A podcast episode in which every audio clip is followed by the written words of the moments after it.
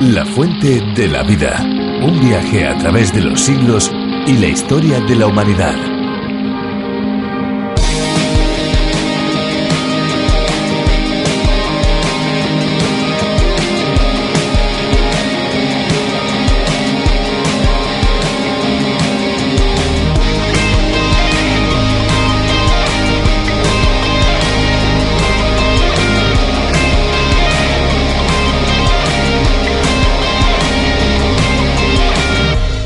El alcohol, las bebidas con gas, el café y las bebidas estimulantes no cuentan como agua, ya que la cafeína tiene la propiedad de ser diurética y en vez de hidratarnos provoca el efecto contrario, nos deshidrata. Por otra parte, nunca deberíamos beber agua de golpe de una sola vez, igual que sucede con la comida. El agua se asimila mejor cuando se toma en pequeñas dosis, en pequeñas cantidades y mejor repartidas durante todo el día.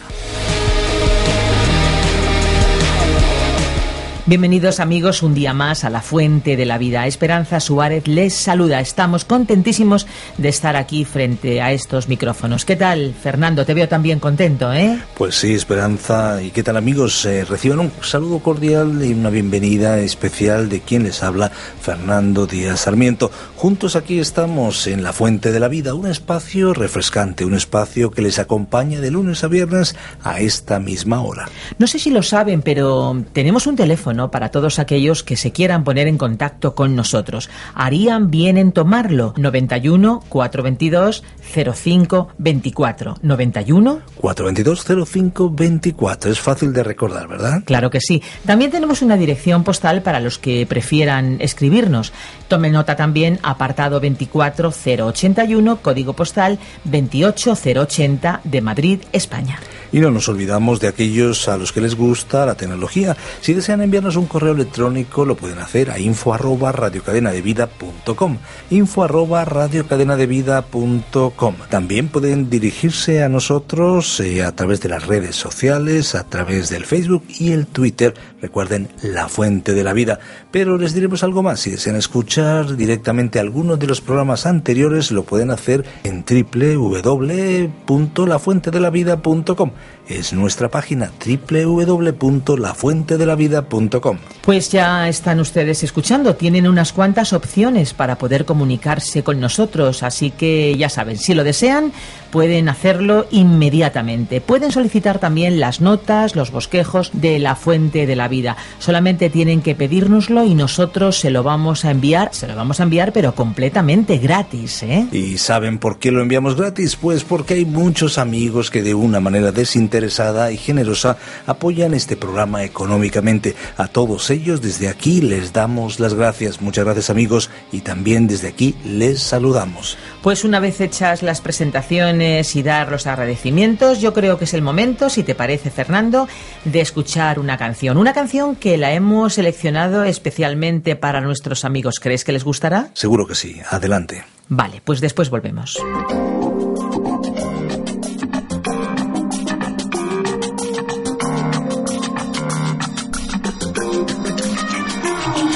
Se oculta entre el color y la sombra de la ventana que abre y cierra. A veces tan tranquila y serena.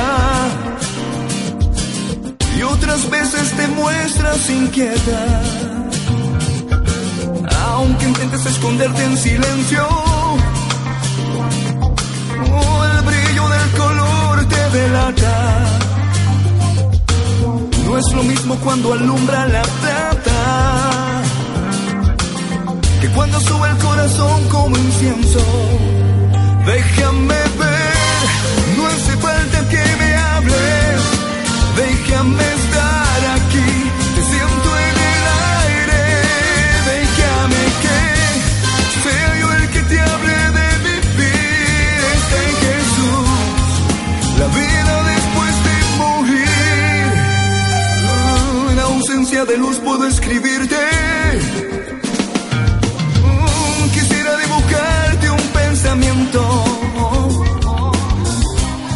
Que creyeras que no miento. Él hace lo imposible ser imposible. Tus ojos se han perdido en el desierto. Es allí donde te has abandonado. No es lo mismo el presente que el pasado. No. No es lo mismo el presente que el futuro ver, no que me hables. Déjame estar aquí. El aire. En la historia ha habido muchas teorías de conspiración. Nunca ha faltado quien levantara dudas sobre la transparencia de personas e instituciones, especialmente en cuanto a sus reales objetivos. Desde el siglo XX, ciertas teorías de la conspiración han aumentado o por lo menos se han difundido de mayor modo. Hay personas que incluso dedican sus vidas a revelar esos supuestos secretos. Con tanta variedad de teorías es difícil saber cuáles pueden resultar ciertas, pero desafortunadamente sí existen algunas conspiraciones que se llegan a probar. En el libro de Esther encontramos un relato de conspiración que de haberse concretado podría haber supuesto la muerte de un rey. Aprendamos más sobre él y con las lecciones que Dios quiere transmitirnos a través de su palabra, la Biblia. Nos vamos ya al capítulo 2 del libro de Esther a partir del versículo 16. La fuente de la vida. Nuestro pasaje bíblico de hoy se encuentra en el libro de Esther, desde el capítulo 2, versículo 16, hasta el capítulo 3, versículo 6. Continuamos, estimado oyente, en nuestro estudio del capítulo 2 del libro de Esther. Interrumpimos nuestra lectura en el programa anterior en el preciso momento en que esta joven Esther estaba preparada para presentarse ante el rey. Recordemos que al llegar el día señalado en que Esther se presentaría ante el rey Asuero, y según leímos en el versículo 15, vimos que ella no pidió llevar nada especial en ropas o en joyas, sino que usó lo que le había indicado Egay, que era el hombre de confianza del rey y guardián o encargado del harén o casa de las mujeres del rey. Para entonces, Esther se había ganado la simpatía de todos los que la trataban. Nosotros queríamos saber lo que le iba a ocurrir a ella. ¿Sería la ganadora de este concurso? Y lo interesante de todo esto es que sí, que ella sería la ganadora. Muy bien, comencemos pues nuestra lectura de hoy en los versículos 16 y 17 de este capítulo 2 de Esther. Fue pues Esther llevada ante el rey Asuero al palacio real en el mes décimo, que es el mes de Tebet, en el séptimo año de su reinado. Y el rey amó a Esther más que a todas las otras mujeres. Halló ella más gracia y benevolencia que todas las demás vírgenes delante del rey, quien puso la corona real sobre su cabeza y la hizo reina en lugar de Basti. Cuando el rey vio a Esther, no tuvo que mirar a más mujeres en su búsqueda de una reina. Por lo que a él se refería, el concurso de belleza había terminado. Había encontrado a la que ocuparía el lugar de la ex reina Basti y Esther fue entonces convertida en reina. Nos volvemos a preguntar, ¿cómo llegó a ganar? ¿Fue acaso por casualidad o por accidente? No creemos que haya sido así. Creemos que su elección fue el resultado de la providencia del Dios Todopoderoso. Como veremos en el próximo capítulo, era esencial que Dios tuviera a alguien en esa posición, con el objeto de realizar gestiones para proteger a su pueblo, y lo logró convirtiendo a Esther en reina.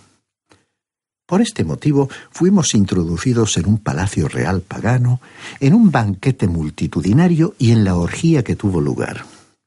Dios quiso que viéramos su control sobre los asuntos de los seres humanos y de Satanás. Esta forma de actuar de Dios debiera ser de ánimo y consuelo para todos los hijos de Dios en esta hora en que vivimos. Se nos dijo que el rey amó a Esther. Debemos reconocer que ello no nos sorprende en absoluto. En el libro que el profesor Magui escribió sobre el libro de Ruth, puede verse el énfasis colocado sobre el romance entre Booz y Ruth, que fue una hermosa historia de amor. El autor del libro la presentó como una figura del amor de Cristo por su iglesia. Pero debemos decir que el profesor Magui no encontró esa calidad espiritual en la historia de Asuero y Esther, porque en este caso el rey Asuero era un hombre decepcionado que casi había llegado al final de su vida. Era un rey anciano casado con una joven encantadora. Se trataba de un rey pagano que no tenía en absoluto el conocimiento de lo que el amor real a Dios podía significar para una pareja. El autor de estos estudios no pudo encontrar en esta relación detalles como para ponerse elocuente al describirla, o para decir, como algunos han dicho, que esta fue una figura de Cristo y su Iglesia. Sin embargo, el evento acerca del cual hemos leído fue de la máxima importancia. Resulta emocionante ver a esta joven perteneciente a un pueblo cautivo convertirse repentinamente en reina de uno de los mayores imperios paganos que el mundo jamás ha conocido. La ola inminente de antisemitismo habría borrado de la historia este pueblo y la totalidad del propósito de Dios hacia Israel se habría frustrado. Pero entonces, cuando el peligro apareciera, Esther estaba situada en una posición única. Por ello Dios la colocó en ese lugar. Continuamos leyendo el versículo 18 de este capítulo 2 de Esther. Ofreció luego el rey un gran banquete en honor de Esther a todos sus príncipes y siervos. Ofreció luego el rey un gran banquete en honor de Esther a todos sus príncipes y siervos, rebajó los tributos a las provincias y repartió regalos conforme a la generosidad real. Recordemos que este libro comenzó con una fiesta, y aquí tenemos otro banquete, el que tuvo lugar en honor de Esther, ya que el rey estaba tan encantado con la encantadora reina que ocupaba el lugar de la reina Basti, rebajó los impuestos por un año. Ahora leamos el versículo 19. Cuando las vírgenes fueron reunidas por segunda vez, Mardoqueo estaba sentado a la puerta del rey. Mardoqueo tenía entonces una nueva posición, no un cargo, sino una posición. Se encontraba sentado a la puerta del rey. ¿Qué quiere decir eso? Que él era un juez, porque en el mundo antiguo el equivalente del Palacio de Justicia se encontraba a la puerta de la ciudad. Casi todas las ciudades estaban amuralladas, y por la puerta pasaban tarde o temprano todos los ciudadanos. La Corte de Justicia se reunía en la puerta de la ciudad y no en un edificio situado en una plaza de la ciudad. Recordemos que en el libro de Ruth fue a la puerta de la ciudad donde Booz presentó su caso legal. También en el libro del Génesis, el patriarca Lot se sentó a la puerta de la ciudad, lo cual significaba que se había dedicado a la política en Sodoma y había conseguido que le nombraran juez. Pensando en Mardoqueo, ¿no resulta interesante ver que cuando Esther se convirtió en reina, se nos dice que Mardoqueo era un juez sentado a la puerta de la ciudad? Eso es nepotismo, o sea, colocar a familiares en cargos. No sabemos si Mardoqueo fue nombrado juez a causa de su capacidad o porque Esther se lo sugirió el rey. Es que este libro es muy humano y algunos aspectos de la política no han cambiado mucho, ¿no es cierto? Todos habremos oído hablar alguna vez sobre el tráfico de influencias. Continuamos leyendo el versículo 20. Esther, según le había mandado Mardoqueo, no había revelado su nación ni su pueblo, pues Esther hacía lo que decía Mardoqueo, como cuando él la educaba. Aquella joven era una persona extraordinaria. Aun cuando estaba casada con el rey, recibía instrucciones del hombre que la había criado. Creo que Mardoqueo fue uno de los personajes destacados de la Biblia a quien se le ha dedicado muy poca atención. Aparentemente era un hombre de una capacidad notable. En este momento sucedió algo que pareció extraño, y sin embargo es de este incidente que depende todo el libro. Como alguien ha dicho, Dios hace girar las grandes puertas sobre pequeños goznes. Una vez más vemos la providencia de Dios. Él se estaba moviendo aquí detrás de la escena. Leamos entonces los versículos 21 al 23. En aquellos días, estando Mardoqueo sentado a la puerta del rey, Victán y Teres, dos eunucos del rey que vigilaban la puerta, estaban descontentos y planeaban matar al rey Asuero. Cuando Mardoqueo se enteró de esto, lo comunicó a la reina Esther y Esther lo dijo al rey en nombre de Mardoqueo. Se hizo investigación del asunto y resultó verdadero. Por tanto, los dos eunucos fueron colgados en una horca y el caso se consignó por escrito en el libro de las crónicas del rey. Este fue un incidente interesante. Mardoqueo estaba sentado a la puerta de la ciudad. Las multitudes entraban y salían por la puerta. Entonces escuchó la conversación entre dos hombres y cuando oyó mencionar el nombre del rey escuchó con mayor atención para saber de qué estaban hablando. Y descubrió que estaban tramando asesinar al rey. Así que Mardoqueo le hizo llegar a Esther la noticia de este complot. Esta era una escena familiar. Un potentado oriental escondido entre columnas, hablando con otras personas y tramando algo en contra del rey. De hecho, en la corte oriental eran comunes las intrigas. Parecía haber siempre alguien que ambicionaba el cargo del rey. La nueva posición de Mardoqueo le colocó en un punto apropiado para poder escuchar lo que se tramaba. Después de que Mardoqueo le informó a Esther sobre el plan que había para matar al rey, ella se lo dijo a su marido.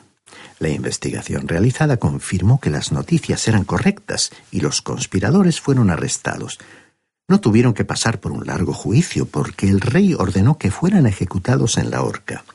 Este fue un castigo ejemplarizante para disuadir a otros que pudieran tener las mismas intenciones de conspirar contra el rey.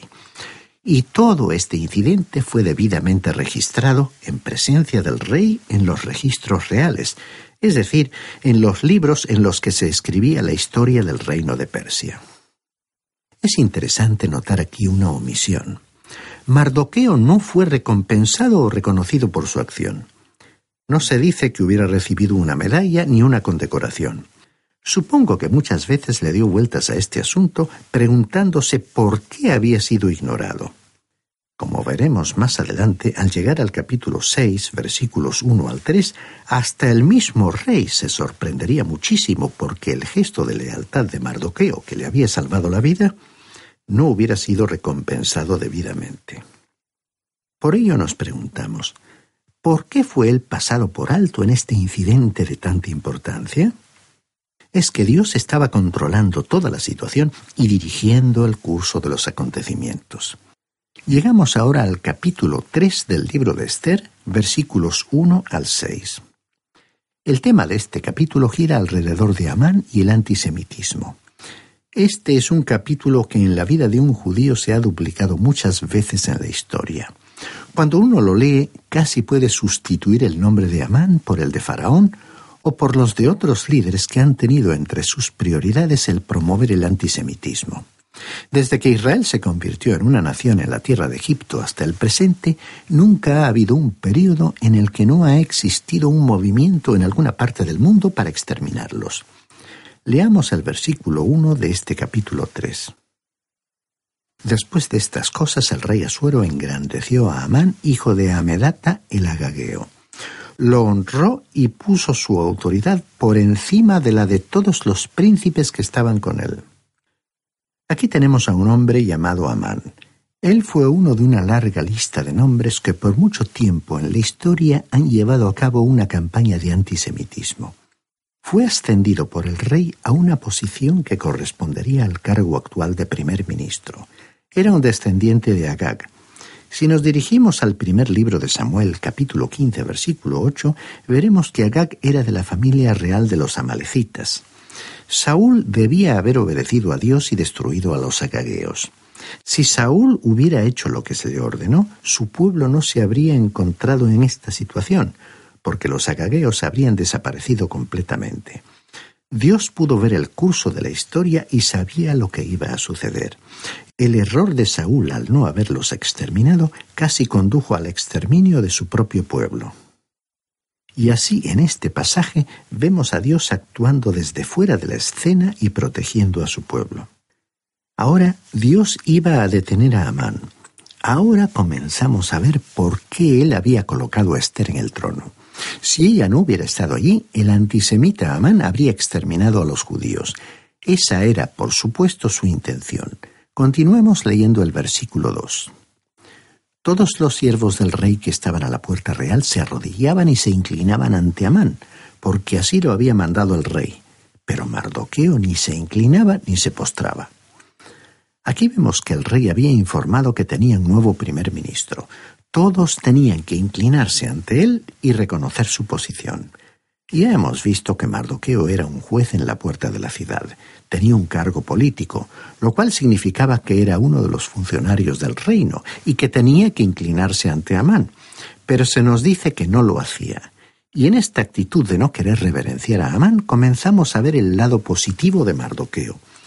Imaginamos que todos los demás lacayos del servicio real se postraban cuando Amán pasaba frente a ellos. Por ello vemos por primera vez a la mano de Dios comenzando a actuar en la vida de Mardoqueo. Claro que alguien podría decir, pero él estaba viviendo fuera de la voluntad de Dios. ¿Cómo podía Dios actuar en un caso como este? Él tenía que haber regresado a su tierra. Esta afirmación es correcta. Por razones personales no había regresado, pero siendo un judío su lugar estaba en Palestina. Está claro que él estaba al margen de la voluntad de Dios, pero él estaba aún reconociendo a Dios. Aunque en ningún lugar del libro de Esther le vemos apelando a Dios, él reconocía a Dios. ¿Sabe usted por qué llegamos a esta conclusión? La ley de Dios dada a los judíos era explícita. No debían inclinarse ante nada ni ante nadie. Y así cuando Amón, después de su ascenso, se acercaba, todo aquel que tuviera un cargo político se inclinaba ante él, excepto un hombre, Mardoqueo. Y realmente su actitud era muy evidente, ya que era el único hombre que permanecía en pie. Mardoqueo y Esther no habían sido lo suficientemente fieles como para regresar a Jerusalén, pero estaban dispuestos a poner en peligro sus vidas para salvar a su pueblo. Continuamos leyendo los versículos 3 y 4. Entonces los siervos del rey que estaban a la puerta real preguntaron a Mardoqueo, ¿Por qué desobedeces el mandamiento del rey?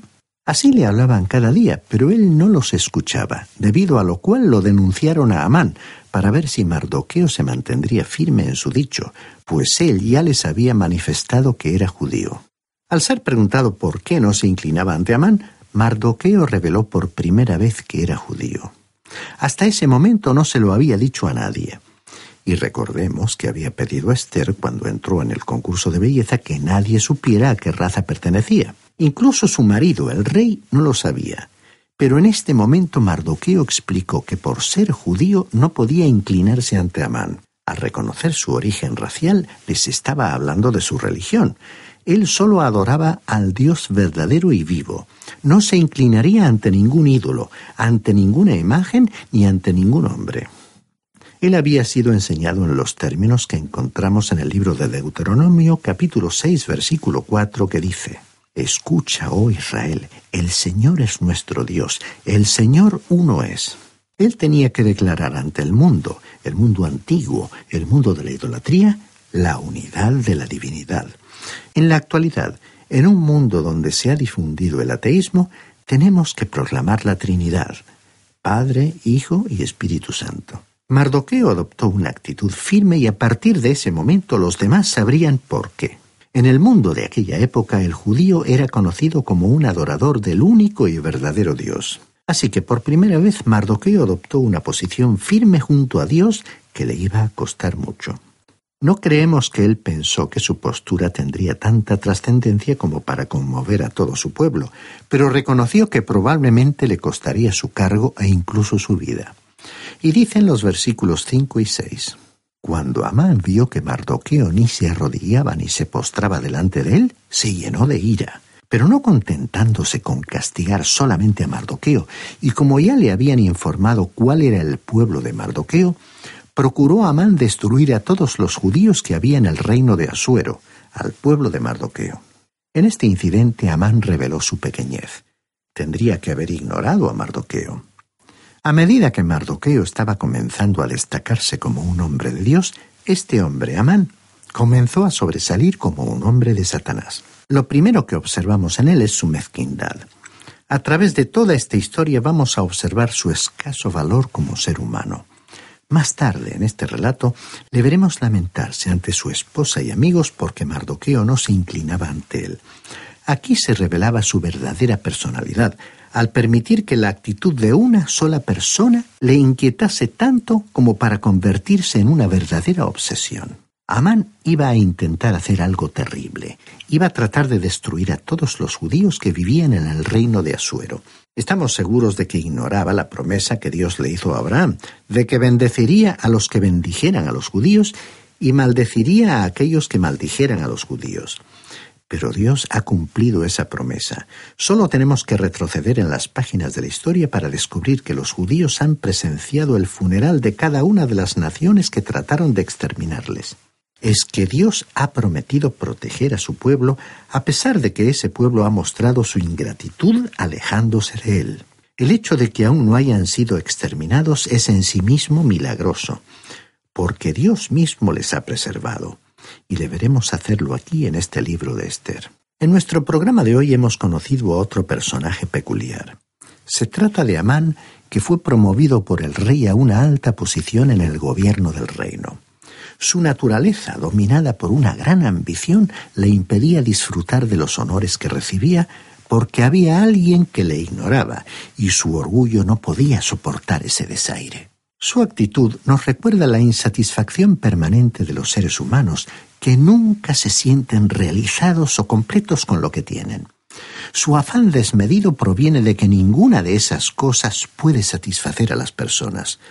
Su deseo de acumular bienes constantemente es precisamente una de las características de esta sociedad de consumo. El espíritu del ser humano no se satisface, y al haber apartado a Dios de su vida, su búsqueda constante de una satisfacción permanente debe concentrarse en una constante preocupación por adquirir y acumular los bienes materiales. Así, el hombre y la mujer sienten en su interior como un hambre, como una sed que no puede saciarse, y ante la imposibilidad de encontrar saciedad, recurren a prácticas o productos que destruyen su mente y su cuerpo. El Evangelio de Juan capítulo 6 nos mostró al Señor Jesucristo predicando ante una multitud que había saciado su hambre física. En aquella ocasión, Él se ofreció a sí mismo para saciar su hambre y su sed espiritual y les dijo, Yo soy el pan de vida. El que viene a mí no tendrá hambre, y el que cree en mí nunca tendrá sed. Estimado oyente, por su sacrificio en la cruz a favor suyo y por su resurrección, el Hijo de Dios es el único que puede convertir esa satisfacción en su propia experiencia personal, en una vivencia permanente de plenitud, que por la obra del Espíritu de Dios le permitirá recibir las bendiciones divinas, afrontar la adversidad y disfrutar aquí, en esta tierra, de la esperanza y realidades futuras de la vida eterna. Qué importante resulta detenernos en narraciones como la de hoy y es que la Biblia, amigos, es un libro tan actual que lo que sucedió hace siglos ofrece enseñanzas para el momento actual, para cada uno de nosotros. ¿No lo crees así, Esperanza? Pues sí, estoy muy de acuerdo contigo, Fernando. Además, date cuenta que no solamente la Biblia es un libro actual, lo hemos experimentado.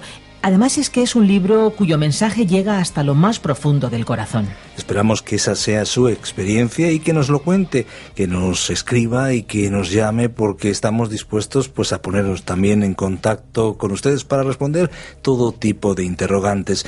Bueno, ya ha llegado el momento de despedirnos, pero antes de cerrar estos micrófonos queremos recordarles que tenemos a disposición de todos aquellos que lo deseen y lo soliciten los bosquejos y notas para que puedan seguir cada uno de estos estudios a través de los 66 libros de la Biblia. Así que les invitamos a que lo soliciten.